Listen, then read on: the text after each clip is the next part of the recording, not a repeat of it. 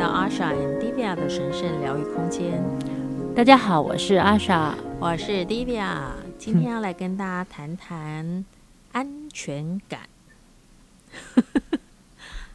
不知道怎么的，我对这个题目一开始讲出来的时候，我就会回想到自己以前很多没有安全感的时刻。我觉得我现在还是偶尔会发现自己很没安全感啊，就是要一个一个看。什么时候会没有安全感呢？嗯，你先说。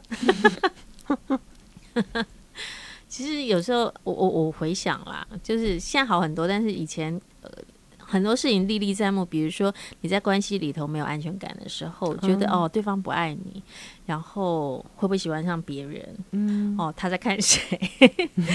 然后呃，他是你是不是他的型？对，然后在比如说在工作上的时候啊，怕自己做的不够好，嗯、然后怕自己不是最杰出的那个，嗯、总觉得哦自己要做的最好，然后不要当最杰出才有安全。哎、啊，可是那时候年轻的时候就觉得，对，嗯、就觉得你一定要站稳那个最杰出的位置，嗯、然后你才可以，好像你就是可以胜任这份工作。嗯，然后比如说，嗯、呃。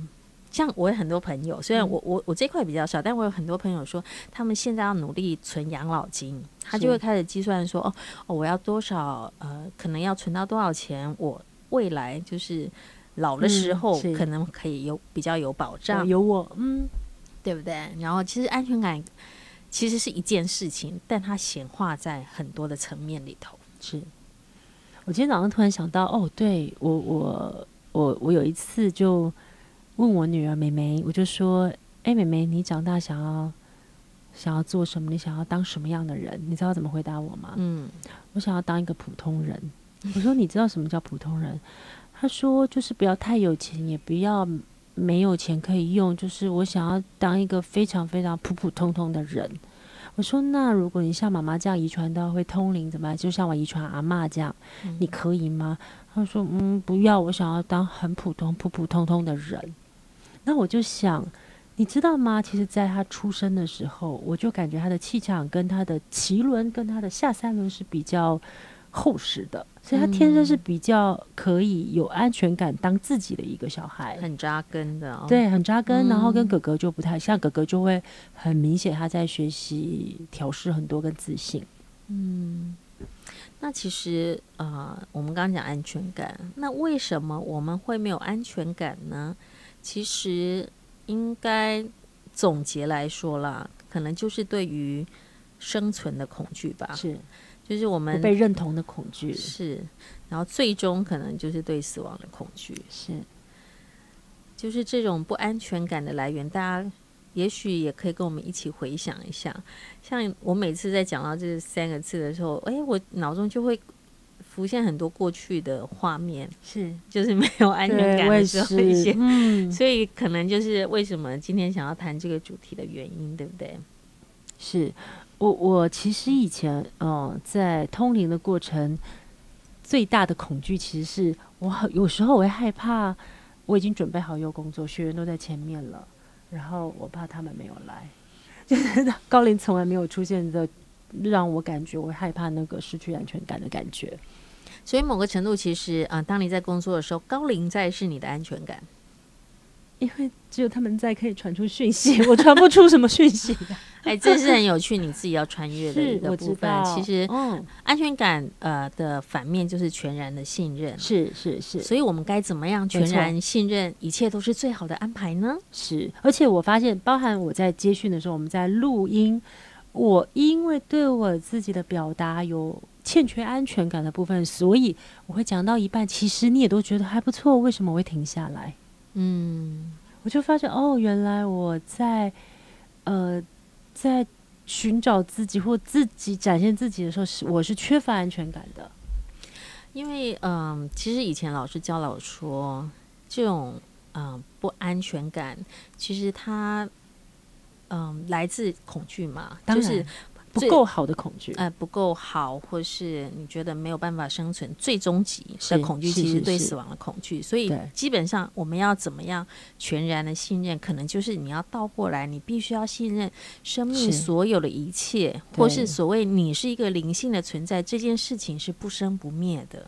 嗯，嗯，然后当你有这样子的体悟的时候，你比较可以自在的面对生命中的是悲欢离合、生死离别，或是喜怒哀乐。你会知道，嗯、哦，这一切都是你在这个灵魂过程中的一个学习，最美好、最美好的片段。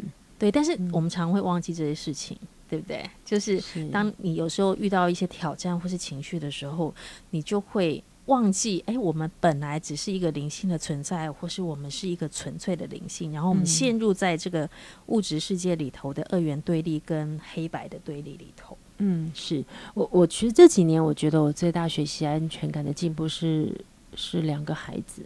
因为你发现他们，当他们无惧，他们其实不会知道生命的生死，他们没有这么多的概念去框住自己。你会觉得他们有生存的自在，然后你就看到他们在呃玩乐当中，他们明明你知道那是危险的，他们其实是他们其实是非常有直觉力的。他们，嗯、你就知道这件事情不是危险，可是当事情正要危机的那一刻，你就发现他们比我们都还灵敏。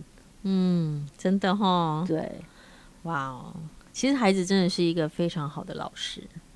当你在看看着这个孩子在探索生命的过程的时候，你可能可以给你一个启发，就是我们是不是应该要回到像孩子一样，对对生命充满包容、充满爱，然后全然的信任、热情，对，全然的信任这个生命，其实就是一个你很好的功课。而且宇宙是一个母亲，她不会。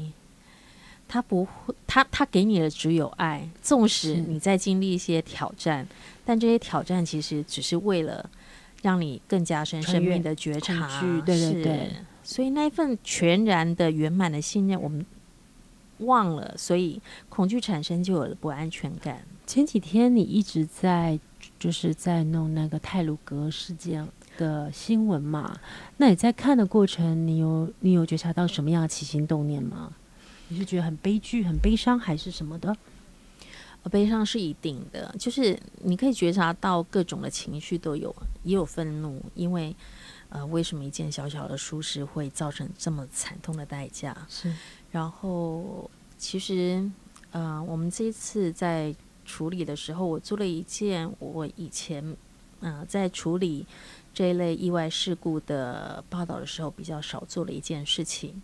就是虽然我们的篇幅不多，但是我将每一位在这一次事件中罹难的名字让他出现。嗯啊、呃，一共有五十位，一个一个的出现，带了很多的祝福给他们。是我希望，嗯、因为其实一个名字只是一个表象，但背后都代表着一个生命，还有一个家庭，还有他所有挚爱他的亲友们。嗯，那。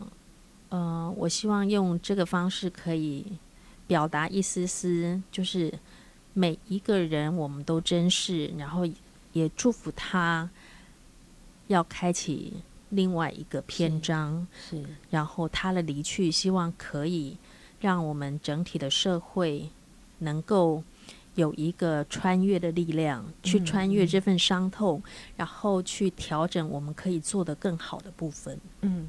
其实，在那个过程里，呃，我相信我们每一个身为人，就是会感同身受，会觉得哇，这是对一些家家人亲属一定是非常大的打击。可是你知道，高龄们，呃，当然我在看这个事件的时候，我我第一个会想到是哇，那些那些死亡人，他们当下受了多少痛楚。可是高龄竟然跟我说，其实那种几秒钟瞬间的事情，他们很快就超脱，他们灵魂其实都还是。非常完整、非常圆满的离开他们的身体。嗯。那当然，在过程里，他们可能有一些撞击，所以需要去修复他们。可是事实上，我们应该安慰的是那些留下来的人，因为其实他们在灵魂状态。嗯。当然，有一种说法是觉得他们是灵魂自己的选择。嗯。但在高龄的，呃，在高龄在。在带我看这件事情的时候，他就说：“你看哦，你要看到那些他们带来给生命最大的意义，嗯、就是大家会这些工作的人员是不是也因为这样而提醒，就是我们不可以疏忽。可是你看到他们灵魂正扮演一个强而有力，他马上立马回到他们的空间，而且是非常完美、非常圆满的、非常平静跟喜乐的回到他们的空间。可是剩下的呢，他叫我不要过度的沉溺在悲伤当中。是，它的确会痛，但是我们借由看到这一面镜子的痛，嗯、我们立即回到自己的内在去觉察，并且释放自己内在那一个生存恐惧的痛。是他说，这就是生命带给另外一个生命最大的意义。是因为其实呃。在看这件事件的时候啊，呃，我觉得就是它真的就像一面镜子，然后像这种重大的事件，其实会挑起每一个人心中曾经的创痛，是是，然后所以其实它带来的一个创痛是全面的，但是相对的疗愈的力量也是全面的，是是，所以只要能够把握这个机会去穿越的时候，嗯，其实。虽然这么说很难理解，但我觉得它不冲突。就一个重大事件背后的祝福，也许就是一个整体灵魂的疗愈。是是是，是整体整体呃集体集集体意识的疗愈。而且我觉得在看这些东呃重大事件的时候，我，我常会。高龄就会常常在旁边，他就会说：“你看，其实这都唤醒人的慈悲心。嗯、因为有太多人，当你活在非常平安的生活或者是优渥的生活里，他们太习惯用一个很简单的方式说，这有什么好穿越不了？他们习惯用头脑去诠释别人的生命。嗯、可是当这个东西，它一定有办法唤醒每一个人最深内在的恐惧、不安、惶恐，然后愤怒。是那这个东西，其实都是让人。”可以看到，其实，在所有在生命面前，我们都是一样的，真的。对，没有人比任何人好像更厉害、更容易超越、更强大。我觉得那是高龄一直在提醒的，就是慈悲心。嗯，对，就是感同身受。然后，像因为这次发生的地方是在花莲嘛，其实长期以来东部的交通就一直是没有那么。是大家很很希望可以改善的一点，然后我就会想到，就是花莲的山跟海，是哇、哦，山跟海，他们其实就一直在那边守望着，然后不论你发生什么样的事情，他们还是在那里祝福着、拥抱着、支持着。所以其实，呃，我们在这些伤痛、愤怒、不安，嗯，过后，其实真的不要忘记。在那个当下觉察自己所有的情绪，要别忘了再回到那个真正像花莲的山、花莲的海那样子的最美的地方，那样子的美丽的守候、包容跟永远的看望。呃，还有一个我也我觉得也很棒，就是我们刚才不是在讨论的是安全感的议题嘛？其实，在每一次发生这种很重大事件，其实他们都会一直在训练我的安全感，因为我觉得通灵人他其实上山能力都比较旺盛，所以我觉得我一直在地球生活里，我一直在学扎根，包含生孩子很多，嗯、我觉得我真的好一直在摸索，一直在学习，一直在穿越。然后有一天晚上，他们就直接叫我静心，他说我想要你成为。当中其中一个人失去亲人，而且眼前看到这个亲人就在你面前挤压离开的感觉，我一开始有点害怕，因为你知道，我们我觉得当就像是治疗，呃，一个人，其实我们都会先呃先把自己的人跟对方的能量融在一起，就像是我是我法国那个呃灵疗师，他跟我说，他最怕治疗就是血癌，因为他很担心血是全身布满，就是我们常会有一个。没安全感的部分，像我们身为这样的通灵人，跟吸附型，就是我们先把你的东西吸附到我们身上，嗯、然后再慢慢高灵的能量帮你退，嗯、就是让你消化掉，然后流向大地。我发现，在他提这个问的时候，呃，你要不要试试看啊，莎？呃，我停了，我相信有二十秒之久，我才说好吧。可是我看到我有三个恐惧，嗯，第一个恐惧。我害怕，我因为进入这个能量，我也创造一样的故事。哇！Wow. 所以我可以明白，原来这个世界很多人不愿意听别人的负面能量。当然，没有人有义务一直听你重复。对，可是我发现，大部分的人，有些人。他们可以接受光明跟黑暗的人，其实是在中道。可是有些人是完全你一抱怨我就走人，嗯，他害怕听这个。原来在很深的内在恐惧里，他害怕这个东西会让他变复杂了，或者让他自己被上升。就、嗯、是我自己当下发现，哦，原来我害怕这个东西在我身上，它就储存在我内在里，然后创造一个我生命的实相，就记忆在我的生命里。嗯、所以我想回避我恐惧。嗯，我是不是也会发生同样的事情？是，就是我就发现这就是慈悲心的练习，嗯、安全感、慈悲心，嗯、就是我开放的，我知道这个东西来来去去，那我只是在体验它。然后甚至第二个，我发现我我我我我害怕的是一个，嗯，我真的有办法承受吗？就是当我变成这个人，我觉得那个东西，我内在的力量足够强大到不受影响吗？是我光想我我就觉得我现在腹部都紧绷起来，是是是。然后第三个，我我害怕身体接受那个痛彻心扉的感觉，嗯，那是一种心碎的感觉，就是我不知道那是什么程度，嗯、因为我们毕竟我们是平平妈，我们对，就是，是然后我真的几秒钟我说我可以只是祝福他们，我为什么一定要感同身受？我为什么要做这件事情？我很害怕。嗯，最后为什么我决定答应了？就是我们刚才讲的信任。就像我说，高龄不在的时候，嗯，我害怕，呃，我讲不出所以然。可是臣服跟信任的最最大背后是，何况是他们带着我去体验，我在怕什么？何况每一个人的生命都有这么多的存在，这么大力量在帮助。嗯，我们要学习的就是，我们发生事情放下，嗯，穿越，嗯，疗愈它。结果你后来真的是我有进去，嗯。嗯、呃，没有想象那么可怕，嗯、因为当下其实大家都吓坏了，所以那是一个冻结的感觉，就是你发现你其实受惊吓，那个那个痛苦悲伤应该来自于后面的，所以我我我当我体验到那个当下的时候，我发现人有一个很棒的机制，嗯、当遇到非常大的危机的时候，人是突然潜力会突然很坚强的。嗯，这是我体悟到的。原来他们不是马上立马就马上崩溃，那个崩溃来自于后面，当你安静下来，那个悲伤才会蜂拥而来。创伤后是，嗯、可是真正的，我发现在那个当下，我突然明白，如果遇到很大的撞击，原来我们内在里面会异常的坚强，所以是可以坚强的去面对这件事情的。你意思是这样说？呃，我体验那个灵魂当下，嗯、然后我发现、嗯、哦，原来你记得有些时候你看到那些意外死亡，你去赈灾或者是你去拍摄，嗯、你不会发现你那时候异异常冷静吗？是是会，是事后才会。对对对，真的哎，真的真的是这样没有错。哎，你这样一讲，我真的是想起来，对，对，一股力量好像肾上腺素，就有一个东西从你的体内灵魂突然茁壮，你知道为什么会这样吗？是他为高龄为什么要带领我知道这个？一个人，当你已经被放下所有的概念，跟你遇到状况，其实你整个人基本上是抽离的。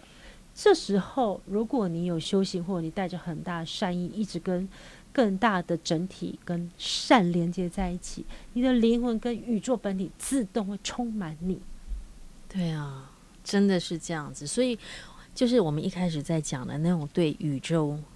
的全然信任，跟对你生命灵性的全然信任，其实我们真的不是只有你看到的这个身体跟这个世界而已。我们真的只是一个一具身体，可是有更大你看不到的整体，嗯、它随时在你真的。但是我讲的为什么一直强调跟善连接？是，是是，你可以说有一些人一冲动，他忘了自己，嗯、他就会产生一个伤害性很大的暴力行为。嗯、那个就是因为他平常就已经把自己。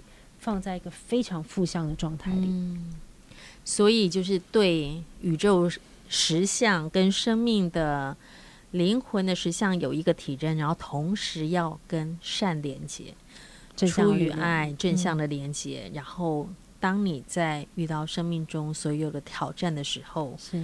其实那个大的能量，它会充满你，从内在出来的力量会带领你走过你生命中所有应该要做的学习。嗯、我再问你一个问题：我们从事的工作其实都会面临比较多人的寻求协助，你的新闻工作，还有你的上市这个传承的工作。当一个人他充满着很强大的负面状态来到你眼前，你第一个是回避，还是先敞开接受？嗯、呃。以前会回避，哦，是但是其实你回避久了，你也没办法回避。这是我是因为你的你的功课没有学习到嘛，所以后来其实我就会慢慢的敞开。你要从内在长出力量，就像老师一直在教导我的这就是安全感。是，就是当你成为大海的时候，一滴水掉到你的海里，你不会觉得什么，而且那个海那个水滴马上就会在那个海里头消融，因为我发现。我如果像你这样反应抗拒，通常是因为我怕我能力不足，嗯、我怕被就像是他们叫我进入这一个几亲眼见到死亡那个状态的人，嗯、我觉得我第一个发现哦，安全感就是我害怕我承受不了，那我能量整个就变过去了。嗯，那你就要拉回来，嗯，你要觉察到你的不安全感，对，或是恐惧。对，那当然还有另外一个，就是慈悲以外，就是高龄会告诉我们智慧。你一个人如果有些人是抓救生圈，你要非常有轻易的去知道，好，我开放一次，我支持你。可是我发现他没有意愿自己帮助自己的时候，就必须产生一个更大的智慧，用什么样的方式可以让这个人回到自己？是，所以有时候其实我觉得古人说的都非常有智慧，就像他说的“大道无情”。其实大道无情是最深的友情，嗯、因为他接纳你所有的状态，你做得到的，同时他相信你做得到，然后你必须要自己有意愿去穿越去学习。是，就是我相信疗愈师不需要当救生圈，那疗愈师他只是适当的给予点醒。或什么点点点点，那我也相信，就像是我们对我们自己，我们一定不能把自己过度的交付，比如说我过度交付给高灵，或交交付给婷雨，应该更多的是我要对我自己的生命做很大的责任。是啊，我们应该都要这样的，因为这个这个其实是我们自己选择的剧本。嗯，然后在这个过程中，你可以剧本是一样的，但你可以选择用什么态度去面对它。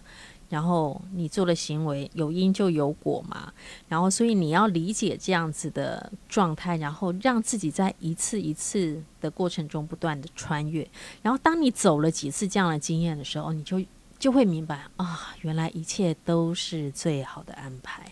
是，然后那个信任会不断的增加。我小时候记得我妈妈，因为她自己敏感，可是我妈妈以前保护我的方式，可能就是说，哎，你这个朋友，比如国中、高中，一定会有一些比较特殊的朋友，但是那个朋友太负向，你少跟他在一起。他们就觉，他们就你就看他把你那个，人家写信给我，他就把你，就是他让你断了个这个，嗯，这个人有直接的连接，因为他害怕你受影响。嗯，可是我现在呢，我觉得。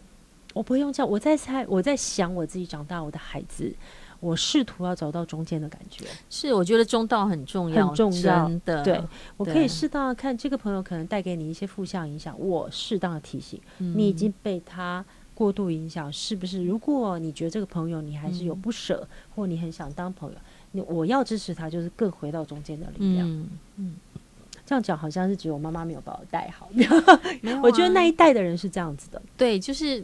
但是就是因为这样子的学习，所以你可以理解到中道。就像佛陀当初也是这样子啊，是他经历那个苦行，嗯，然后把自己饿的这样皮包骨，然后直到遇到那个送牛奶的这位少女以后，他才理解哦，原来人生其实真的要走中道，就像要拨琴弦一样，太紧。跟太松都不会有声音，只有适当的松紧才能够弹奏出最美的人生乐章。而且我相信我妈那时候会这么做，只是因为她发现我内在过度软弱。那如果我够强大，这件事就不会出现了。是啊，时间拉长来看的话，那个就是你在那个当下，可能他给你的一个过程，然后你慢慢的从内在长出力量以后，到你现在你可以。重新思考，然后驾驭，你觉得可以用什么样的方式来跟孩子沟通？嗯，对不对？其实这样也是非常好的一个。而且还有一个，我们刚才提到，就是我们刚好提到一个，就是你是否担心跟这样的人太过度？因为有人就是秘密吸引力法则，嗯、比如说有一些人就会觉得哇，他真的糟透，你就尽可能，你会尽可能不去接触吗？还是你会顺着自己的心？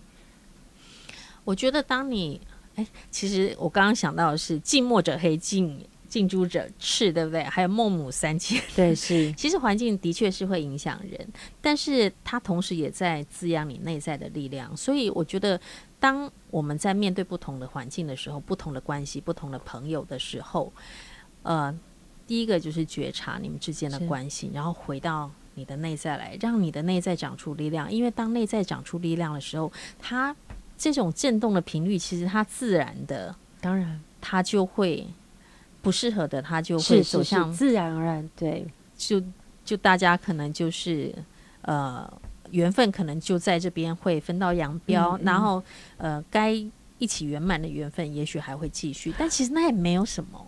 对，你知道高林跟我说，其实有时候我们人会介入一种判断，我少跟他在一起，我运气才会好。嗯、这个就是比较是无法让你们之间的关系圆满，嗯、所以他会让你带到，就是灵魂本身，嗯、他就会让你学习到哦，一开始你可能觉得这个人太沉重，我没有办法接应那么强大，你接受自己的分别心，是。可是慢慢的你势必要走向。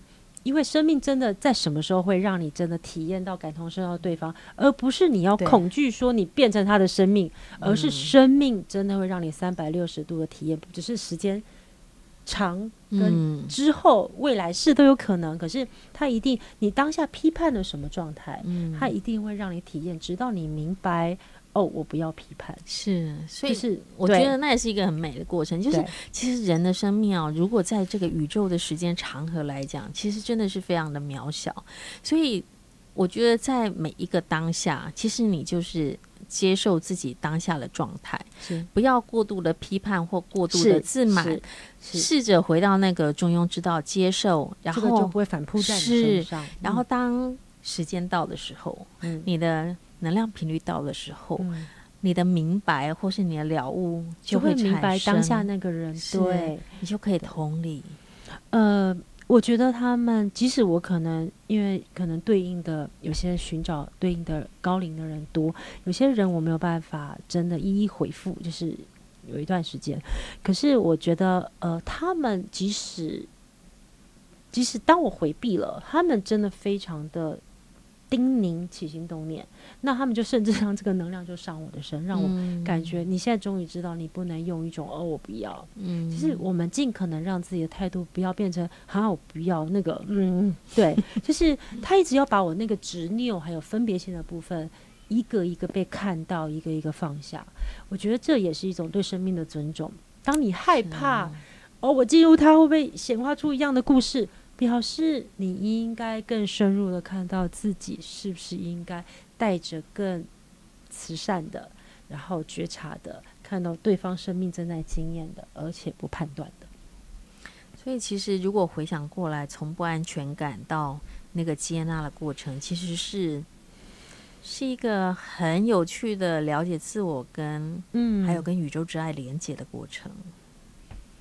其实跟我们我们上一集录的喉咙空，其实我相信安全感就是在你内在空间和这个外在世界跟宇宙之间，他们是不是可以在一个很美好的三角形里面和睦相处？嗯，对啊，其实跟自己的关系，然后跟对外的关系，还有跟神或是宇宙的关系，这是一个很美好的三角形。如果我们可以找到平衡的话，嗯。